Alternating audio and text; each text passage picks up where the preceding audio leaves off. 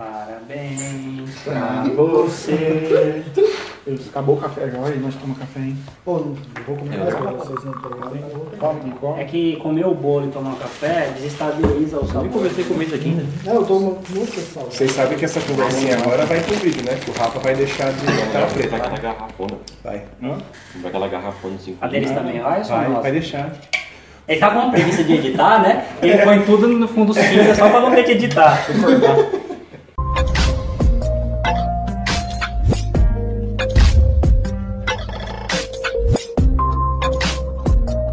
Fala galera, beleza? Eu sou o Claudione Colevati. Nós estamos no quadro do Grego Responde do canal do Grego Podcast. Oi! Vocês vão querer se apresentar também? Como- Não, É. eu já conhece nós, já. Mas, É. mas eu falo por que que eu, eu me apresento? Porque eu sou o cara que Só abre aqui. bonitão, assim, cara. né? Só bonitão. É, Eu tô, eu tô sempre nos stories do Instagram, os caras estavam até bravos já que só eu apareço lá. Mas beleza. Vamos lá então, ó. A pergunta de hoje, ela foi feita pelo nosso amigo, irmão Diogo, Olha, marido Diogão. da Érica, o Diogão, lá da Diogão, Diogão, abração, Diogão. Diogo. Você quer dar trabalho pra nós, né, Diogo? Ah, eu vou fazer umas perguntas com o meu perfil fake lá. Depois eu vou perguntar pra ele sobre questão de biologia. Vamos ver só. A pergunta do, do, do Diogo é a seguinte, ó. O que representa, ou é, o que significa, o dia de Pentecostes? Bom, a princípio, depois eu não sei o que, que os meus pares aqui vão dizer a respeito do que representa, mas a princípio o Pentecoste era uma festa que já era uma- um ritual né, do povo judaico, que Pentecoste é a palavra grega para quinquagésimo, que no caso acontecia assim, depois da Páscoa eram contados 50 dias, e depois desses 50 dias acontecia a festa de Pentecostes, onde todo mundo ia para Jerusalém, Sete semanas. É. Era 49 dias. é, é, exatamente. 40º dia. Exatamente. Eles se reuniam e iam para Jerusalém, então celebrar essa festa. E claro que, né, que se a gente estender para o Novo Testamento, ficou conhecido como o grande dia na qual o Espírito Santo desceu sobre o, povo ali e acabou dando início ali à igreja cristã, né? Eu- basicamente é isso. O que, que Então, acho que têm aí? Pentecoste a gente tem que dividir em, em duas, né? Tem um significado, O significado do judaico. Antigo Testamento e o significado para o Novo Testamento, que é para nós. Quem que pode falar Isso aí? aí. Eu tô assim. Não vou cortar, viu? Tela preta. Eu, vou, Isso eu- que dá comer e beber falando, cara, eu me remeti só ao Antigo Testamento, então, para vocês que querem acompanhar, podem procurar em Êxodo 23, 16, vai falar sobre. Êxodo 34, 22 vai falar sobre. Levíticos 23, do 15 ao 21 vai falar sobre. E eu peguei aqui Deuteronômios, que eu não peguei o capítulo. só os versículos. Você que caça o livro, vai Ah, caçando, é. é, é Pessoal, nem tá O editor vai, vai colocar. É, não vai, não vai. Tá escrito assim, ó, que é o que o Rafael falou. Isso no Antigo Testamento, tá? O que realmente era Pentecostes, não o que se tornou depois. É, é, exatamente. Contem sete semanas, quando começarem a fazer a colheita, inicie a contagem das sete semanas. Celebrem a festa das semanas ao Senhor seu Deus, com ofertas voluntárias trazidas por vocês, segundo o Senhor seu Deus o tiver abençoado. Alegre-se diante do Senhor seu Deus, você e os seus filhos, as suas filhas, os seus escravos, as suas escravas, os levitas que moram na cidade de vocês, os estrangeiros, os órfãos e as viúvas que estão no meio de vocês, no lugar que o Senhor seu Deus escolher para ali fazer habitar o seu nome. Lembrem-se de que vocês foram escravos no Egito, guardem e cumprem esses estatutos. Isso aqui era chamado as fes- a festas das semanas, então é o que é o Pentecostes antes da descida do Espírito Santo. Sobre o Novo Testamento, o Rafael falou bem aí, tem uma, uma perspectiva diferente. Eles foram comemorar, se reuniram para comemorar a festa dessas sete semanas, e durante essa comemoração foi onde o Espírito Santo desceu sobre eles para dar autoridade e poder para que eles pregassem o Evangelho. Nota-se, o Espírito Santo não desceu sobre eles para habitar dentro deles, porque isso o Espírito Santo já fazia. Porque isso o Espírito Santo faz no momento da conversão, seja no Antigo, seja no Novo Testamento. Naquele momento, quando o Espírito Santo desce, é o, é o Espírito Santo que Jesus falou que ia soprar sobre eles, dando autoridade e capacidade e poder para que eles pregassem e anunciassem o Evangelho de Jesus O Cristo, Consolador. o Consolador. Quando realmente a terceira pessoa da Trindade veio e começou a fazer parte desse mundo aqui. Não, já fazia. Não, tipo, em questão de escala, né?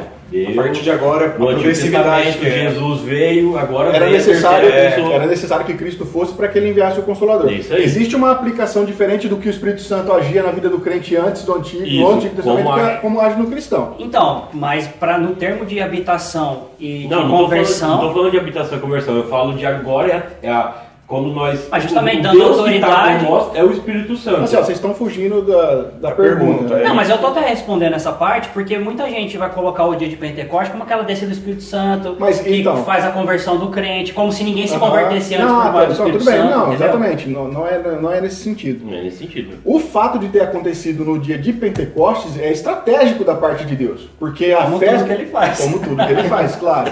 Não é um dia simples assim, ah, vamos pôr, não, não.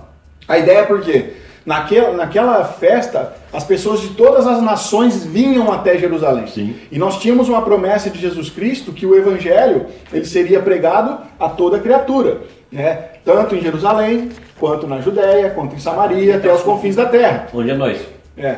Então, Jesus Cristo já estava apontando que a aliança que Deus tinha com o povo de Israel, ela não ficaria mais restrita agora só com Israel, ela iria se abrir para outras nações. E nada melhor do que provar isso e mostrar que agora Deus vai habitar entre o seu povo, não mais só israelita, mas todos aqueles que creem em Jesus Cristo, no dia do Pentecoste, porque tinha todas as nações ali. Então foi um dia específico, cara. Foi um dia realmente pensado, planejado, é claro, na soberania de Deus, de que aquele seria o dia exato para que acontecesse a descida do Espírito Santo, mas é claro que não foi ali instituído o Pentecoste. O Pentecoste já acontecia antes disso, foi só uma Mas data. vocês concordam que o Espírito Santo ele habitava e ele convertia tanto no Antigo como no Novo Sim, Testamento? estou falando em Não questão, mudou. então, que- questão cronológica de, de representação de Deus na Terra. Sim, no lugar de Jesus. Isso. Porque ele falou assim, eu partir- preciso ir para que Isso. envie o A Consolador. partir do dia de Pentecoste que realmente agora o Espírito Santo habita no mundo aqui para nos consolar. Mas aí você acredita, concorda comigo, de que Sim, essa eu descida concordo. tem a ver com autoridade para pregação do Evangelho, poder, Isso, isso tá? Para não confundir, porque tem muita gente que fala que muitas igrejas evangélicas que falam que é- o Espírito Santo é o batismo na, na- no Espírito Santo, falar novas línguas e um segundo, uma segunda bênção além da conversão. Não é, a gente não acredita nisso, é por isso que a gente está dando uma ênfase e, e explicando um pouco além da pergunta falada pelo nosso amigo. Só para complementar, esse ano, o, o dia de Pentecoste é comemorado dia 31 de maio, que vai estar. não sei que semana vai ser lançado esse vídeo, vai 31 de maio. Eu acharia, eu acho interessante, as igrejas hoje não mais comemoram esse dia. Eu acho que deveriam comemorar. Eu ia perguntar isso Como agora. nós comemorar a Páscoa, Eu acho que o calendário... ah, Existe um, para quem não conhece... Cara, fugiu o nome. calendário litúrgico. o calendário litúrgico, mas, é, mas ele é organizado pelo lecionário. Pro- Procure pelo lecionário, inclusive o Guilherme Amarino, O que, que é lecionário? que gravou conosco, é uma forma de organização litúrgica que divide o ano todo.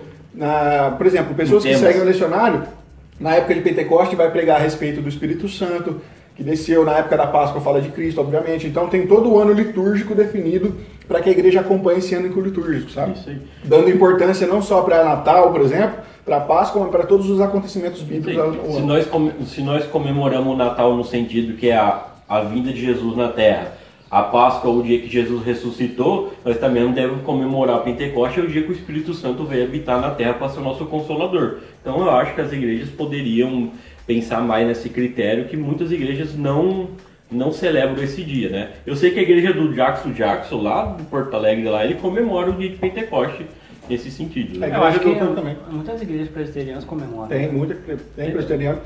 Ba- Igrejas batistas reformadas comemoram. O Igor Miguel é um pastor que comemora. Guilherme de Carvalho, se eu não me engano, também a igreja dele faz. Então é muito Eu, bom. particularmente, não, não sou fã de comemorar data nem dia nenhum, né?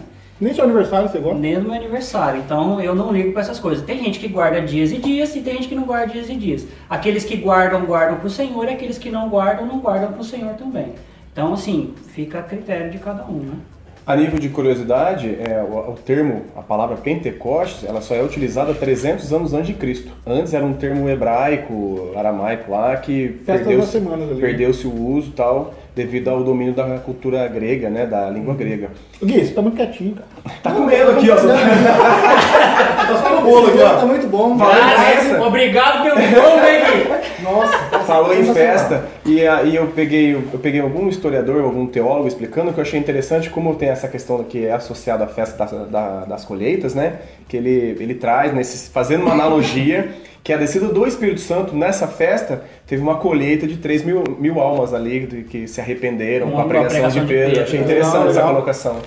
3 mil homens, né? Fora a três mil mulher. É, é, 3 mil homens, é, é, é. Mulher e criança não era contado não na época. conta. Mas é isso aí, pessoal. Gostou, Diogo? Pode mandar mais, mais perguntas aí, você e a, e, a, e a Erika. Comente aqui embaixo aí, pessoal. Qualquer coisa, qualquer pergunta, se discordou aqui da gente também, pode ir com educação, tá bom? Com educação, O André não gosta de, de treta, tá bom? É, se a tua igreja comemora essa Não, não gosto de você falta de comenta aí. educação. Isso, é. Pra gente ter, ter um conhecimento, Isso, né? é, comenta, legal. fala aí. E fala de que cidade que você é e de que igreja você é. Teve um irmão aí que mandou um, um abraço pra nós, nós perguntou, nós viu que ele é de Santa Catarina, só não lembro o nome dele Um agora. abraço pra você de Santa Catarina. Um abraço que é? Andreas, uma coisa assim, o nome dele comentou lá, um abraço pra você. Um abraço pra todo o povo de Santa Catarina que vai começar a assistir a verdade. gente agora. Todos os catarinenses. Já tem o Bibo lá, agora chega do grego. Então, beleza. Até mais, pessoal. Deus abençoe vocês.